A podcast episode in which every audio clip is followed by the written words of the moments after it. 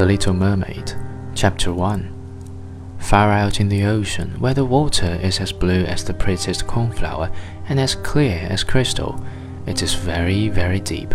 So deep indeed that no cable could sound it, and many church steeples, piled one upon another, would not reach from the ground beneath to the surface of the water above. There dwell the Sea King and his subjects. We must not imagine that there is nothing at the bottom of the sea but bare yellow sand. No, indeed, for on these sands grow the strangest flowers and plants, the leaves and stems of which are so pliant that the slightest agitation of the water causes them to stir as if they had life. Fishes, both large and small, glide between the branches as birds fly among the trees here upon land.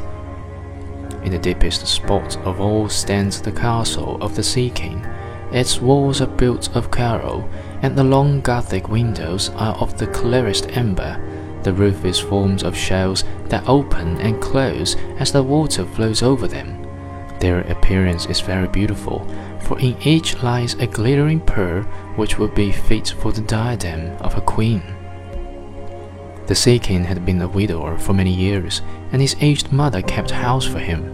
She was a very sensible woman, but exceedingly proud of her high birth, and on that account wore twelve oysters on her tail, while others of high rank were only allowed to wear six.